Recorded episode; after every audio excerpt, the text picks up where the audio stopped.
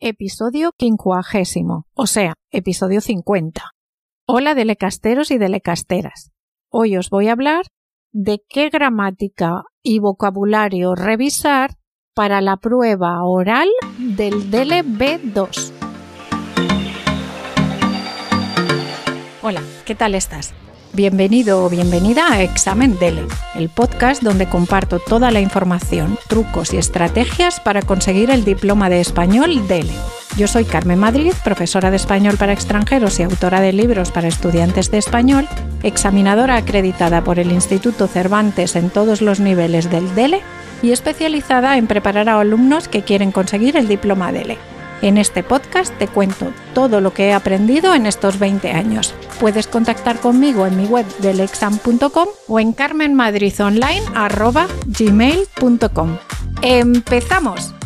En este capítulo del podcast voy a intentar contarte todo lo que tienes que revisar para presentarte a la prueba oral del examen del EB2. Por supuesto, antes de empezar con este episodio, me imagino que las personas que van a hacer este examen tienen el nivel B2 de español o están muy cerca.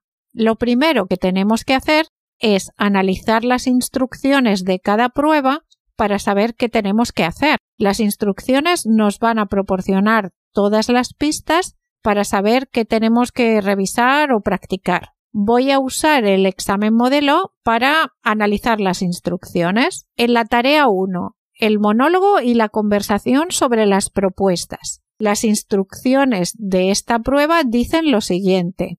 Le proponemos dos temas con algunas indicaciones para preparar una exposición oral. Elija uno de ellos. Tendrá que hablar durante seis o siete minutos sobre ventajas e inconvenientes de una serie de soluciones propuestas para una situación determinada. A continuación conversará con el entrevistador sobre el tema. Bueno, lo primero que tenemos que hacer es elegir el tema que más nos interese. Y después de elegir, tenemos que preparar el monólogo. El monólogo, como cualquier texto que tengamos que exponer, tiene una presentación, un desarrollo y una conclusión. Entonces tendrás que revisar los organizadores del relato para la primera parte del monólogo que es la introducción o la presentación, y para la tercera parte del monólogo, que es la conclusión. En cuanto a la segunda parte, la parte central, tendríamos que hablar sobre ventajas e inconvenientes de las soluciones propuestas. Pero claro, para que el examinador sepa a qué propuesta nos estamos refiriendo, tenemos que mencionar cada una de estas propuestas. Así que tenemos que revisar los conectores para referirnos a cada una de las propuestas. Una de las soluciones propuestas que aparece es se deberían impartir algunas asignaturas fundamentales en lengua extranjera. Formaríamos a los profesores en verano para capacitarlos. El ejemplo que nos da el Instituto Cervantes para introducir la primera propuesta es a la propuesta de dar asignaturas fundamentales en lengua extranjera le veo una ventaja muy clara entonces tendríamos que encontrar diferentes conectores para introducir las diferentes propuestas de las que vamos a hablar, que ya sabéis que son cuatro como mínimo. Después tenemos que decir si esta propuesta nos parece que tiene ventajas o desventajas. O también podemos utilizar otro tipo de estructuras. Por ejemplo, me parece bien o me parece interesante que las asignaturas fundamentales se impartan en otro idioma. Si quieres decir este tipo de estructuras, tendrías que estudiar las impersonales con el verbo ser, estar o parecer más adjetivo, como es interesante, me parece interesante, Recuerda que estas estructuras pueden indicar certeza y en ese caso en frases afirmativas va en indicativo y puede indicar una valoración y entonces van con subjuntivo. Por ejemplo, me parece bien que se impartan. También deberías revisar la expresión de opiniones y la capacidad de justificarlas con por qué o debido a.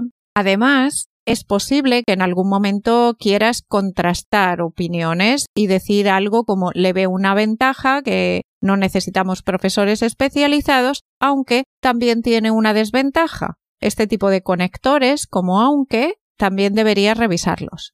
En cuanto al vocabulario de esta tarea ya sabes que hay algunos temas que suelen aparecer en el examen DELE, por ejemplo, de salud, medio ambiente, educación, pues revisa todo el vocabulario de estos temas que suelen aparecer. También revisa los sinónimos del verbo decir, como proponer o sugerir, por si tenemos que referirnos a estas soluciones de otra manera.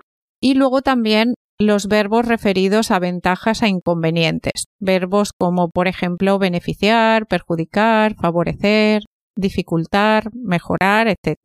En cuanto a la conversación en relación a las propuestas y al tema de la tarea 1, las preguntas típicas tratan de las propuestas, cuál te parece mejor, cuál te parece peor, qué ocurre en tu país sobre este tema, y si alguna vez te ha pasado algo similar o también tu opinión sobre alguna de las propuestas. Entonces, como hemos dicho antes, tienes que revisar cómo expresar opinión, así que, bueno, eso ya lo hemos dicho. También sería una buena idea revisar la comparación y luego las expresiones de valoración que también hemos mencionado antes. Por ejemplo, si te preguntan, ¿crees que es importante que los niños aprendan idiomas desde primaria? Pues tú dices, sí, creo que es importante que aprendan. Bueno, pues esta es una expresión de valoración, es importante que los niños y entonces va con subjuntivo. Tarea 2. El monólogo y la conversación sobre la fotografía. Las instrucciones de esta tarea dicen lo siguiente. Usted debe imaginar una situación a partir de una fotografía y describirla durante unos dos o tres minutos. A continuación, conversará con el entrevistador acerca de sus experiencias y opiniones sobre el tema de la situación. ¿Qué debemos revisar? Primero, descripción de la situación. Practica la habilidad de describir imágenes haciendo hincapié en los aspectos más relevantes. Aprende a comparar y a contrastar elementos de la fotografía. También estructuras para describir una imagen. Puedes utilizar estructuras como en la imagen se puede ver, en primer plano, en segundo plano, estructuras para expresar opinión. En mi opinión, desde mi punto de vista, la posición de las personas. Hay tres personas, dos están de pie, una está sentada, etc. Expresión de emociones y estados de ánimo. Tienes que trabajar el vocabulario emocional para poder expresar de manera adecuada las emociones y estados de ánimo de las personas que aparecen en la fotografía. Pero lo más importante para revisar la gramática de la tarea 2 son las expresiones de probabilidad aprende a utilizar las expresiones de probabilidad y posibilidad para hablar sobre lo que está ocurriendo o puede estar ocurriendo en la fotografía, porque en realidad lo que nos pide esta tarea no es que describamos la fotografía en sí misma, lo que nos pide esta tarea es que describamos la situación que está ocurriendo. Entonces, todo lo que describamos tiene que estar en función de la situación y como no lo sabemos exactamente, todo tiene que estar como en clave de probabilidad. Tenemos que hacer hipótesis. Entonces tenemos que preparar varias expresiones de hipótesis para la fotografía. También tenemos que revisar las oraciones temporales. La última de las preguntas que puedes ver en el examen modelo es ¿qué crees que va a ocurrir después? ¿Cómo va a terminar la situación? Entonces podrías terminar con una frase utilizando algún subjuntivo. Por ejemplo, cuando esto termine, se irán tranquilamente. Como la pregunta es sobre el futuro, qué va a ocurrir después, podemos usar un cuando con subjuntivo con el significado de futuro. Cuando esto termine, se irán tranquilamente, cuando estén en su casa, esta situación será divertida para ellos o lo que tú quieras decir. Y por supuesto, también tienes que revisar el vocabulario de los temas que suelen aparecer en las fotografías. La conversación sobre la fotografía. Condicionales e hipótesis.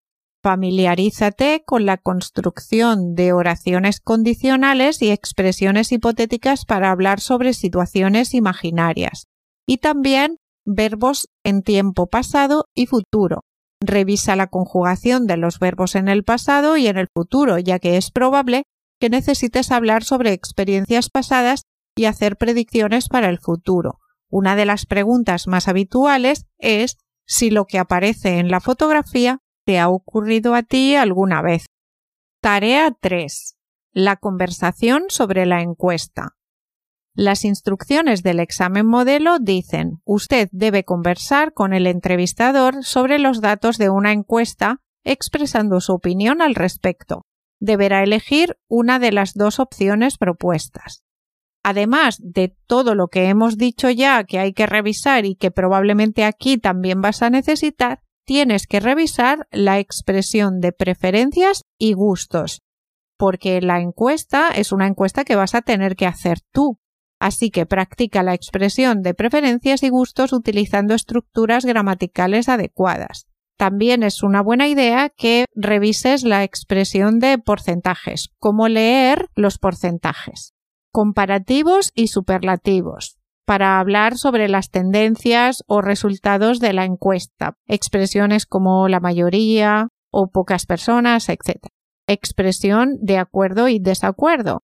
Familiarízate con las expresiones que indican acuerdo y desacuerdo y practica su uso en el contexto de la conversación sobre la encuesta. En realidad también te puede servir para las otras conversaciones. Condicionales y consecuencias domina el uso de las estructuras condicionales para hablar sobre posibles condiciones y las posibles consecuencias que podrían derivarse de esta encuesta. Y por último, vocabulario específico de la encuesta. Amplía tu vocabulario relacionado con términos como resultado, tendencia, opinión mayoritaria, etc. En resumen, tienes que revisar los conectores para la estructura del monólogo, los conectores para introducir cada propuesta, la valoración y la certeza. Conjunciones concesivas y adversativas para contrastar. Las causales como por qué para justificar tus respuestas. La opinión. Expresiones para introducir tu opinión. Las comparativas. Estructuras para describir imágenes y posiciones de personas. También las emociones. Expresión de hipótesis y probabilidad. Las temporales. Las consecutivas.